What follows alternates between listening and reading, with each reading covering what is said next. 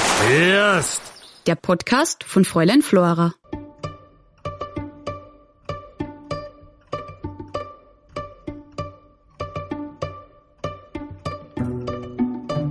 Normalerweise stellen wir euch in diesem Podcast ja vor allem junge Salzburgerinnen und Salzburger vor. Doch dieses Mal sind wir der Mozartstadt fremd gegangen. Es hat uns nämlich nach Esslingen verschlagen. Das ist ein kleines, beschauliches Städtchen in der Nähe von Stuttgart. Dort haben wir Manuela kennengelernt, die seit ihrer Geburt an einem seltenen Gendefekt namens ektodermale Dysplasie leidet. Als Folge davon kann Manuela sehr schlecht sehen, ihre Zähne sind sehr klein und bei der Geburt waren ihre Finger zusammengewachsen. Man kann sich also vorstellen, dass all das ohnehin nicht so leicht ist. Trotzdem war Manuela sehr lange ein sehr glückliches Kind. Bis dann in ihrer Jugend ein langer Leidensweg begonnen hat, denn Manuela wurde wegen ihres Aussehens gemobbt. Sie wurde beschimpft, bespuckt und mit Steinen beworfen. Trotz allem ist sie heute ein Mensch, der verzeihen kann und der anderen mit ihrer eigenen Geschichte Mut geben will. Ihr fragt euch jetzt vielleicht, wie kommen die bei Fräulein Flora auf so eine Geschichte? Und das war so. Unser Redakteur Matthias hat Manuela im Zuge seiner Recherchen für den Roman Die Einsamkeit der ersten ihrer Art kennengelernt. In diesem Roman geht es nämlich auch um ein junges Mädchen, das an der seltenen Krankheit ektodermale Dysplasie leidet. Im Zuge seiner Recherchen hat Matthias sich lange mit Manuela unterhalten und hat von ihr viel über ektodermale Dysplasie gelernt. Und dabei hat Manuela ihm mitgeteilt, dass auch sie ihre eigene Geschichte einer breiten Öffentlichkeit zugänglich machen möchte. Weil sie möglichst vielen Menschen mitteilen will, was es bedeutet, wenn man nur wegen des Aussehens zum Außenseiter wird. Also haben wir Manuela angeboten, gemeinsam diesen Podcast zu machen. Und da ist er nun. Das ist Manuelas Geschichte.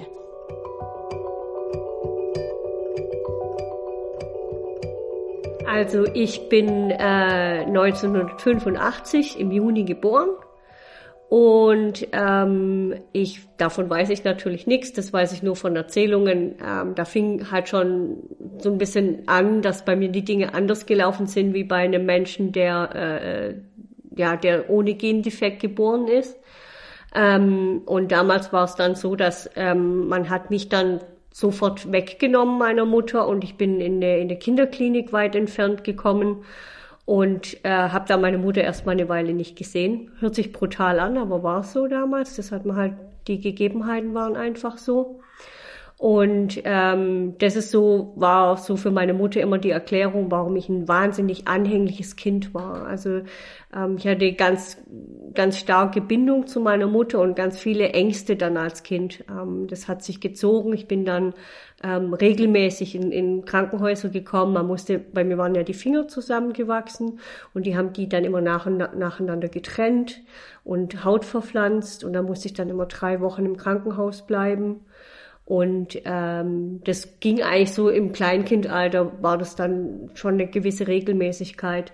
Und damals war es so, dass die Mütter nicht mit ins Krankenhaus durften. Ähm, und äh, das habe ich noch in Erinnerung, so als kleines Kindheitstrauma. Ähm, die haben dann tatsächlich die Kinder in so ein Spielzimmer gelockt und dann haben sie uns abgelenkt mit irgendwelchen Spielzeugen und äh, meine Mutter musste sich dann distal, also entfernen langsam leise und dann habe ich mich umgedreht und meine Mutter war weg, drei Wochen lang.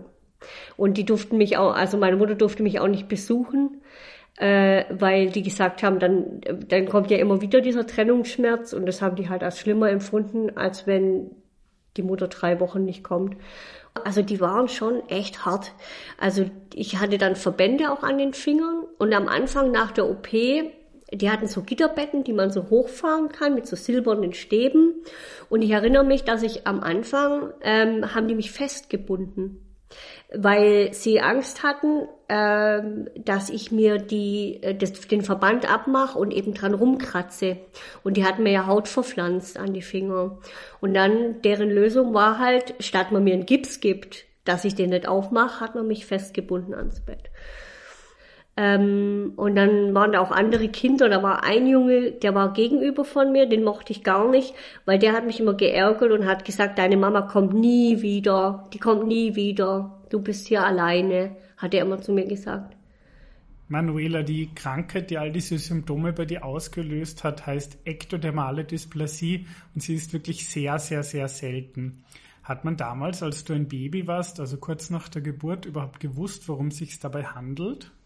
Ähm, ich weiß von meiner Mutter, die haben, ähm, wir hatten damals einen sehr engagierten Kinderarzt, der war wirklich, ähm, sowas findet man selten. Und der hat, ähm, die haben auch ein bisschen Ahnenforschung betrieben und haben eben mein Vater, seine Familie äh, nachgeforscht, noch den Urgroßeltern und bei meiner Mutter genauso. Und man hat niemand gefunden, der irgendwas hatte. Also die wussten schon damals, dass das nicht, ähm, also zumindest nicht insofern erblich bedingt war, dass ich es von irgendjemand bekommen habe, sondern es war äh, äh, neu aufgetreten. Und dann fingen halt die Mutmaßungen an, wo das herkommt, weil sie halt gesagt haben, es ist nicht genetisch. Hieß es dann, ähm, und das hat man meinen Eltern noch ganz still gesagt, weil wir waren ja in der DDR, die haben damals vermutet, dass es, dass ich umweltgeschädigt bin, weil meine Eltern in der Nähe von einer Fabrik äh, gewohnt haben, wo Batterien eingeschmolzen wurden und der Himmel da oft gelb war. Und da war halt Cadmium und Blei und was weiß ich was in der Luft. Und das war so damals die Vermutung der Ärzte, dass mich das, dass das dazu geführt hat, ähm, dass ich das habe. Du bist ja dann nach der Wende, also nach dem Fall der Mauer, mit deinen Eltern in die Nähe von Stuttgart gezogen und hast dort deine Kindheit verbracht. Wie war das damals? Warst du da auch schon mit Ausgrenzung konfrontiert? Ich erinnere mich an eine Szene im Kindergarten, da kam ein Junge zu mir und sagt, du sag mal, warum hast du eigentlich so kleine Augen? Und dann habe ich gesagt, pff, weiß ich auch nicht, kann man weiterspielen? Und dann hat er gesagt, okay. Und dann war das Thema, also das war nie, ich habe mich da auch nicht mit beschäftigt und ich selber habe das als Kind, es war eigentlich schön so, weil für mich war das halt, ja, ich bin halt ich, so bin ich halt. Und damit war ich auch völlig einverstanden und ich war auch, ich war so unheimlich aufgeschlossen und so selbstbewusst auch. Also ich erinnere mich noch an eine Szene, ich war immer die Kleinste in der Familie und nie waren Kinder in meinem Alter dabei, wenn ich mit meinen Eltern irgendwo war. Und da war Sonnenwendfeier da wird so ein großes Feuer angezündet und es wird immer groß gefeiert. Ähm, und da haben wieder nur langweilige Erwachsene da gewesen. Und ich bin dann einfach durchs Zelt und habe geschaut nach Kindern. Da war da so ein kleiner blonder, süßer Junge. Und den habe ich an die Hand genommen und habe gesagt, ob er mein Freund sein will. Und dann hat er gesagt, ja. Und dann habe ich den geschnappt, bin zu meiner Mutti und habe gesagt, Mama, ich habe einen neuen Freund. Und das war dann mein neuer Freund. Also ich finde halt, ich erzähle das gern oder eigentlich ist auch sehr traurig, weil ich weiß, ähm, wie ich naturell eigentlich war, wie aufgeschlossen und ich hatte immer Freunde und die mochten mich auch. Also die waren immer da und äh, das hat sich dann schlagartig geändert. Plötzlich hatte ich Angst vor Jungs, hatte ich Angst vor Männern, ähm, ähm, habe Männer gemieden, habe Jungs gemieden, weil die für mich immer eine Gefahr dargestellt haben. Die haben mir immer irgendwie wehgetan, meistens zwar physisch, äh, psychisch, aber ähm, irgendwie habe ich die immer als Gefahr plötzlich wahrgenommen. Und ähm, als Kind war ich eigentlich mal anders und das ist sehr ähm, interessant oder auch spannend zu sehen, wie man meinen ursprünglichen Charakter eigentlich geändert hat. Ja, das ist eigentlich traurig. Du hast es jetzt schon angesprochen, also dass dann nach einer glücklichen Kindheit eine sehr, sehr schwere Phase deines Lebens begonnen hat. Weißt du, was da genau passiert ist? Also gab es da irgendwie ein auslösendes Moment oder, ähm, oder was ist da vorgefallen, dass sich die Situation dann so verschlechtert hat? Bei uns ist es ja so, ab der vierten Klasse geht es ja dann weiter in die weiterführende Schule. Und da fing dann langsam an, sich mein Leben zu ändern. Ähm, das war so, ähm, ich glaube, in der siebten Klasse, so mit 13, 12, 13, ähm, ich kann es mit Bestimmtheit nicht mehr genau sagen, fing es dann an, dass sich die Blätter gewendet haben. Plötzlich mochten mich meine Mitschüler nicht mehr. Ähm, ich wurde plötzlich einfach alleine stehen gelassen. Man hat ganz viel Abstand von mir genommen. Also ich wurde echt behandelt äh, wie so ein Virus. Und ähm, plötzlich, ich weiß nicht, woran es lag, mit der Pubertät kommt das Interesse am anderen Geschlecht und das ist den Kindern halt aufgefallen oder es ist den Kindern auch schon aufgefallen, wo ich klein war. Aber da war das kein Problem. Also da hieß es halt, ja, warum hast du denn so kleine Augen? Und dann habe ich gesagt, keine Ahnung. Und dann war das Thema vom Tisch und ist nie wieder aufgekommen. Und ähm, später wurde es dann aus, aus Gründen, die ich nicht bis heute nicht weiß, ist es halt zum Problem geworden. Ich glaube, Jugendliche machen das auch häufig aus der, aus der eigenen Unsicherheit heraus. Und dann hat sich halt eine ganz gefährliche Gruppendynamik entwickelt. Es waren halt einfach wahnsinnig viele Kinder und Jugendliche, die richtig gegen mich gearbeitet haben. Und ich hatte damals auch noch nicht den Selbstwert, da mh, hm, mit richtig umzugehen, dagegen zu arbeiten, für mich einen Weg zu finden, dass die mich nicht beeinflussen und mir meinen Selbstwert nicht nehmen. Also das haben sie geschafft. Ich habe mich also vom sehr aufgeschlossenen Kind, was, was Menschen immer mochte und wahnsinnig kontaktfreudig war, zu einem sehr zurückhaltenden, ähm, unsicheren, ähm, ängstlichen Mädchen, jungen Frau entwickelt. Also völlig entgegengesetzt meiner Natur. Ähm, rückblickend finde ich das eigentlich das Traurige, weil ich anders auf die Welt gekommen bin und das, die Menschen das oder die Kinder damals das geschafft haben oder ich das auch zugelassen habe, wie ich heute gelernt habe. Aber ich muss da auch zu meiner Verteidigung sagen, ich glaube, als Teenager kann man nicht erwarten, dass man schon die Stärke besitzt, da unbeschadet rauszukommen aus so einer Situation. Also für jemanden, der nicht von Mobbing betroffen war, ist es ja wahrscheinlich sehr schwer nachzuvollziehen und zu begreifen, was das bedeutet, wenn man einfach jeden Tag aufs Neue gehänselt wird, beschimpft wird, körperlich attackiert wird. Ähm, kannst du uns vielleicht ein bisschen genauer schildern, was dir da widerfahren ist und wie sich das auf dich ausgewirkt hat? Also es war richtig schlimm. Also ich bin verfolgt worden, ich bin geprügelt worden, ich bin bespuckt worden. Es war wirklich schlimm. Und äh, das ging dann so weit, dass ich in der achten Klasse dann den Schulbesuch verweigert habe. Also ich habe gesagt, ich gehe da nicht mehr hin. Ähm, und interessant war auch, dass dass das für alle okay war. Also die Lehrer haben das dann akzeptiert, äh, dass ich erstmal zu Hause bleibe. Und ich habe auch gesagt, könnt mit Polizei kommen, das ist mir alles wurscht. Also dann, dann gehe ich wieder. Also ich lasse mich da, war ich dann, ich hatte einfach dann die Schnauze voll. Es hat aber auch nie jemand was gemacht. Es kam auch nie eine Polizei zu mir, obwohl ich nicht in der Schule war. Ähm, und damals waren die Lehrer tatsächlich echt überfordert mit dem Thema. Die wussten gar nicht, was sie machen sollen ähm, hatten auch ganz komische Ansichten, was mich angeht. Teilweise wurde ich dann ähm, hingestellt, als wäre ich selber schuld, mh, mm, weil ich mich nicht integriere in die Klassengemeinschaft. Ich frage mich, wie ich das tun soll, wenn alle vor mir wegspringen. Ähm, keine Ahnung. Also es war, war sehr hilflos, auch, auch die Erwachsenen.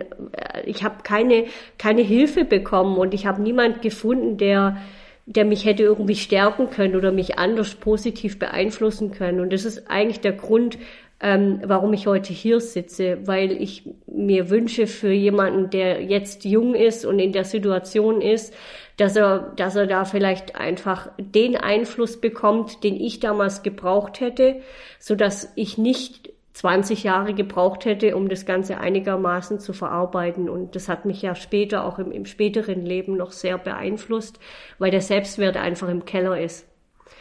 Und dann die Folge von meiner Abwesenheit in der, in der Schule war dann, dass ich die achte Klasse wiederholen musste, weil ich natürlich ähm, auch dann schlechte Noten hatte und ich hatte auch gar keinen Kopf zum Lernen. Ich hatte ganz andere Sorgen, außer jetzt zu lernen, wann die französische Revolution war. Das war mir eigentlich egal.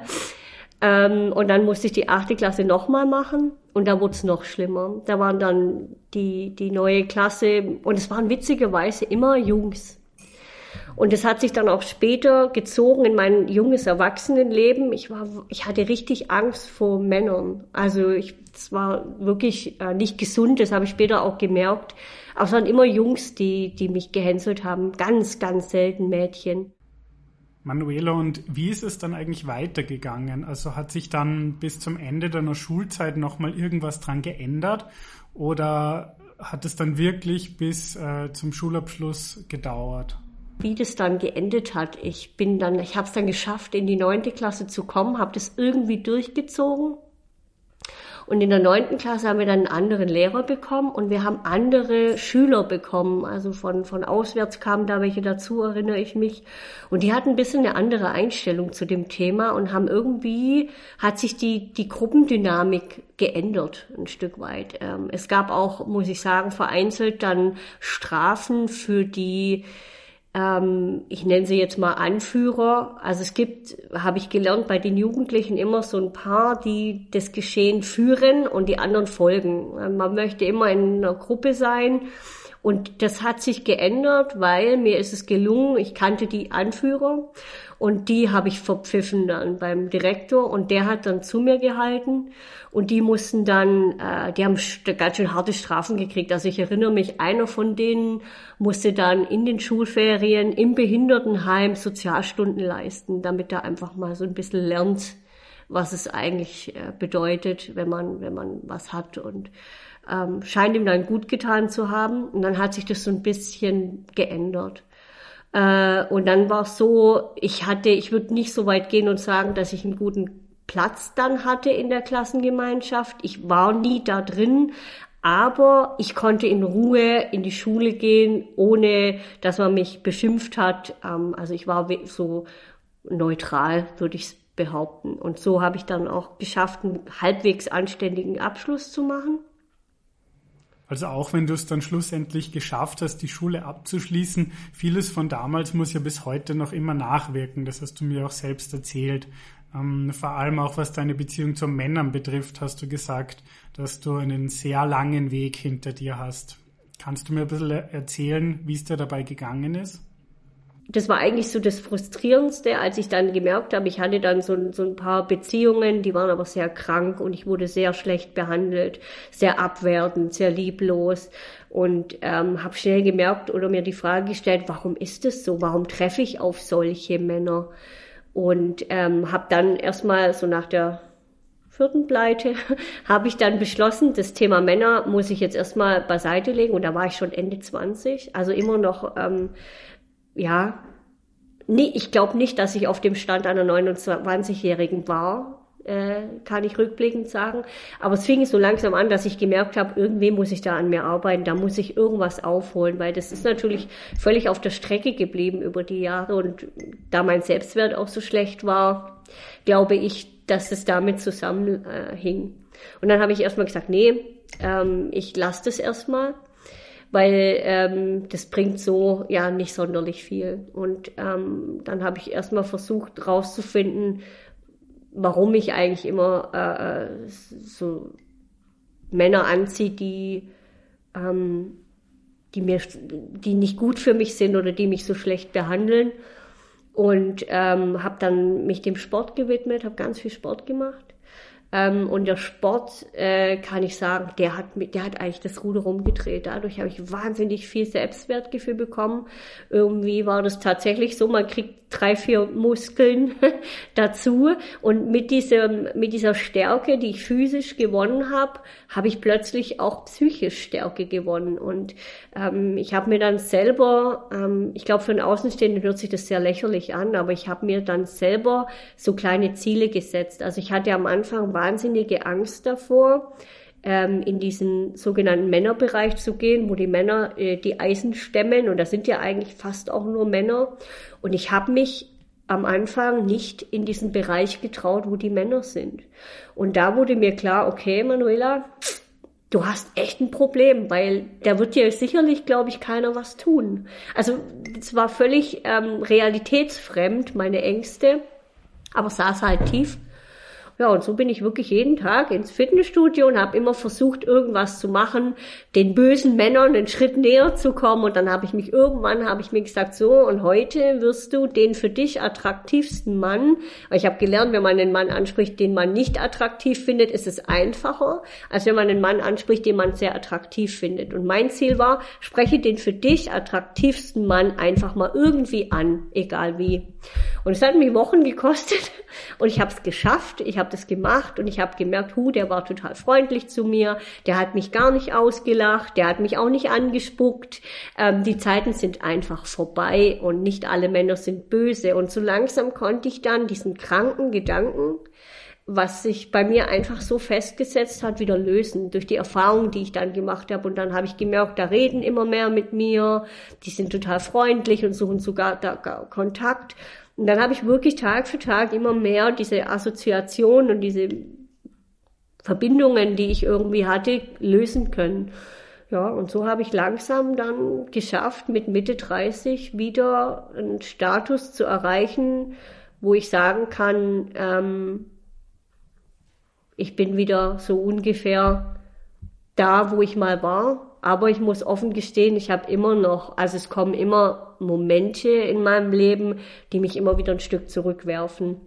Und das ist das ähm, manchmal, was mich auch heute immer noch frustriert, ähm, wenn wenn wenn es gibt, es wird immer Leute geben, das muss ich einfach akzeptieren, die starren. Ähm, es gibt immer auch Jugendliche, die finden mich furchtbar lustig, die lachen. Ähm, es gibt Menschen, die, die äh, verhalten sich ganz komisch in meiner Gegenwart. Mm, und das ist sehr tagesformabhängig. Manchmal stecke ich das total gut weg und dann prallt es wirklich an mir ab, so wie man sich das wünscht. Und es gibt aber auch Tage, da ähm, da kotzt es mich richtig an. Also da habe ich ähm, so Empfindungen, da könnte ich am liebsten die Leute schütteln und äh, ähm, manchmal auch um mich schlagen, gebe ich ehrlich zu, weil ich mir immer, weil ich mir denke, ähm, wie anmaßend die Menschen eigentlich sind. Was ich wirklich spannend finde und beeindruckend und auch sehr schön, obwohl du in deiner Jugend so ganz furchtbare Dinge hast erleben müssen, hast du dich trotzdem so Schritt für Schritt davon lösen können und hast ja dann auch einen wahnsinnig spannenden Weg äh, eingeschlagen. Also du hast eine gute Ausbildung gemacht, du bist heute in einem großen Unternehmen als Gesundheitsmanagerin tätig. Ähm, du hast eine Weile in Australien gelebt und bist mit einem Mann verheiratet, den du sehr gern hast. Also allen in allem ein sehr positiver Weg aber zugleich lebst du immer noch in der gleichen Gegend wie früher. Hast du denn jemals wieder einen dieser damaligen Peiniger getroffen? Und wenn ja, wie, wie ist es dir dabei gegangen? Ähm, also da war auch ich eklig. Also der hat dann, ähm, ich habe dann, ähm, und das war mein Glück, ich habe trotz allem geschafft. Ich war nie alleine. Also ich hatte immer irgendwie eine Handvoll Menschen, manchmal auch mehr, die, die ähm, kein Problem mit mir hatten und die zu mir gestanden haben. Und das hat mich gerettet, weil sonst, muss ich ehrlich sagen, wüsste ich nicht, ob ich heute hier sitzen würde. Ähm, und ähm, der ist Jahre später, viele Jahre später, ähm, auch in diese Clique gekommen und stand da plötzlich. Und ich war natürlich noch weit davon entfernt, das Vergangene verarbeitet zu haben, hab den gesehen und wurde natürlich gleich garstig. Boah, das war einer aus meiner alten Klasse, ist einer von diesen Arschlöchern. Und da habe ich auch rot gesehen. Also da war ich auch nicht mehr sachlich oder so. Und ich habe den ignoriert. Also ich habe kein Wort, ich bin, der stand wirklich im Kreis mit den anderen. Ich habe es gemacht, wie die früher mit mir. Ich habe allen guten Tag gesagt, nur ihm nicht. Ähm, rückblickend kindisch, ähm, aber ich war damals einfach nicht in der Lage, da anders zu reagieren. Und ähm, das ist ähm, ich bin, ich habe tatsächlich nur mit ihm dann gesprochen, weil ähm, wir haben uns da in einem, in, einer, in, einer, in einem Café oder in der Kneipe war das, haben, haben wir uns abends getroffen und die Kneipe war sehr dunkel und ich hatte damals ähm, eine Augen-OP hinter mir und die ist schief gelaufen und zu dem Zeitpunkt war ich tatsächlich eigentlich fast blind. Also ich bin jetzt auch fast blind, aber da war es so schlimm, dass ich wirklich, ähm, also dass mich wirklich Freundinnen da rein führen mussten. Und ähm, da war ein großer Tiefpunkt. Ähm, und dann saß ich da halt ganz blind am Tisch und neben mir saß halt irgendein Mann.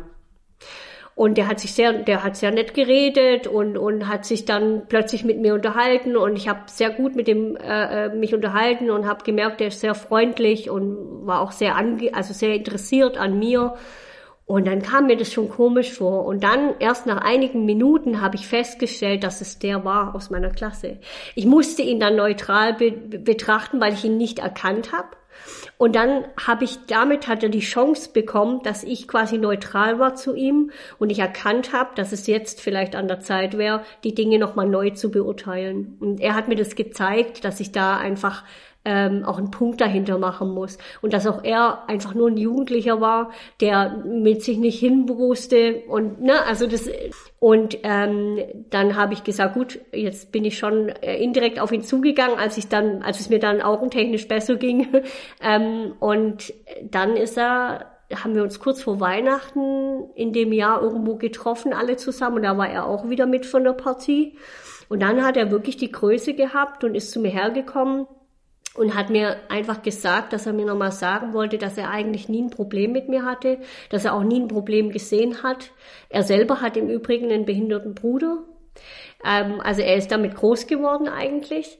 Ähm, aber ähm, er hat nicht die die Größe gehabt damals gegen diese Gruppendynamik, die sich da ergeben hat, zu arbeiten. Ich meine, er war ja auch nur ein Teenager, der mit seinem Körper nicht hin wusste, nicht wusste, wo er hin soll. Wir sind ja da alle unsicher in dem Alter.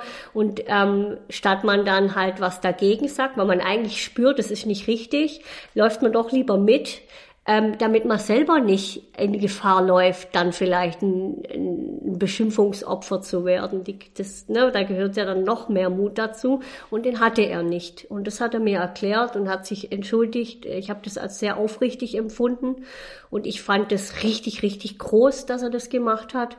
Und seither habe ich ihn ganz gern, ja. Also ist ein, ein toller Mann geworden, hat sich ein toller Mann entwickelt aus ihm. Also daher, es gibt solche und solche, also ja.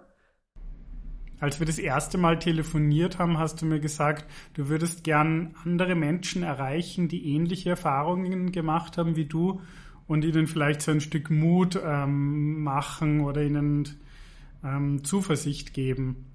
Was würdest du diesen Menschen denn gerne mitteilen?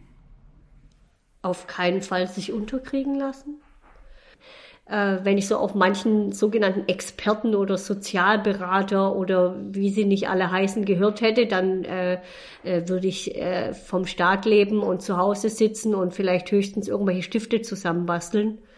Äh, stattdessen arbeite ich als betriebliche Gesundheitsmanagerin in einem großen, erfolgreichen Konzern, ähm, worauf ich stolz bin.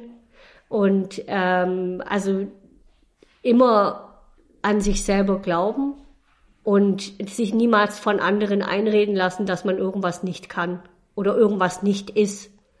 Ähm, man selber bestimmt, was man kann und was man nicht kann. Du hast mir auch erzählt im Vorgespräch, dass du auch heute noch immer wieder in Situationen kommst, die für dich sehr unangenehm sind. Also zum Beispiel, wenn dich auf der Straße Menschen anstarren oder wenn sich Menschen einfach das Recht rausnehmen, dich auf der Straße zu fragen, was mit dir nicht stimmt. Hm, deswegen zum Abschluss vielleicht die Frage, welchen um Umgang du dir eigentlich wünschen würdest. Ja, also ich würde mir wünschen, dass die Menschen sich selber so viel Aufmerksamkeit schenken würden, wie sie mir oft schenken, dass sie, dass sie endlich lernen, sich selber zu reflektieren, dass sie sich mit sich selber befassen, anstatt ständig mit dem Finger auf andere zu zeigen. Das ist eigentlich so mein großer Wunsch. Und wenn sie das täten, da hätten sie gar kein Interesse mehr an mir, weil sie nämlich mit sich selber und der Optimierung ihrer, ihres eigenen Charakters und ihrem eigenen Leben beschäftigt wären. Und dann ist es gar nicht mehr so interessant. Aber meiner Meinung nach machen das die Leute ja nur, weil ihr eigenes Leben uninteressant ist oder weil sie eigene komplexe ähm, nicht wahrnehmen und, und äh, äh, verschieben und äh, versuchen zu kompensieren nach dem Motto, guck mal, die, die hat ja noch was krasseres oder so. Keine Ahnung, so ist es ja immer. Manuela, vielen, vielen Dank für diese spannende Sendung. Danke, dass du dir die Zeit genommen hast, deine Geschichte mit uns zu teilen und so offen mit uns zu reden. Ich bin jetzt schon sehr gespannt, ob es Rückmeldungen geben wird von anderen Menschen, denen es ähnlich ergangen ist oder die vielleicht auch ihre Erfahrungen mit uns teilen wollen. Ähm, und äh, freue mich auf eure Rückmeldungen und sage danke fürs Zuhören. Gefährst. Der Podcast von Fräulein Flora.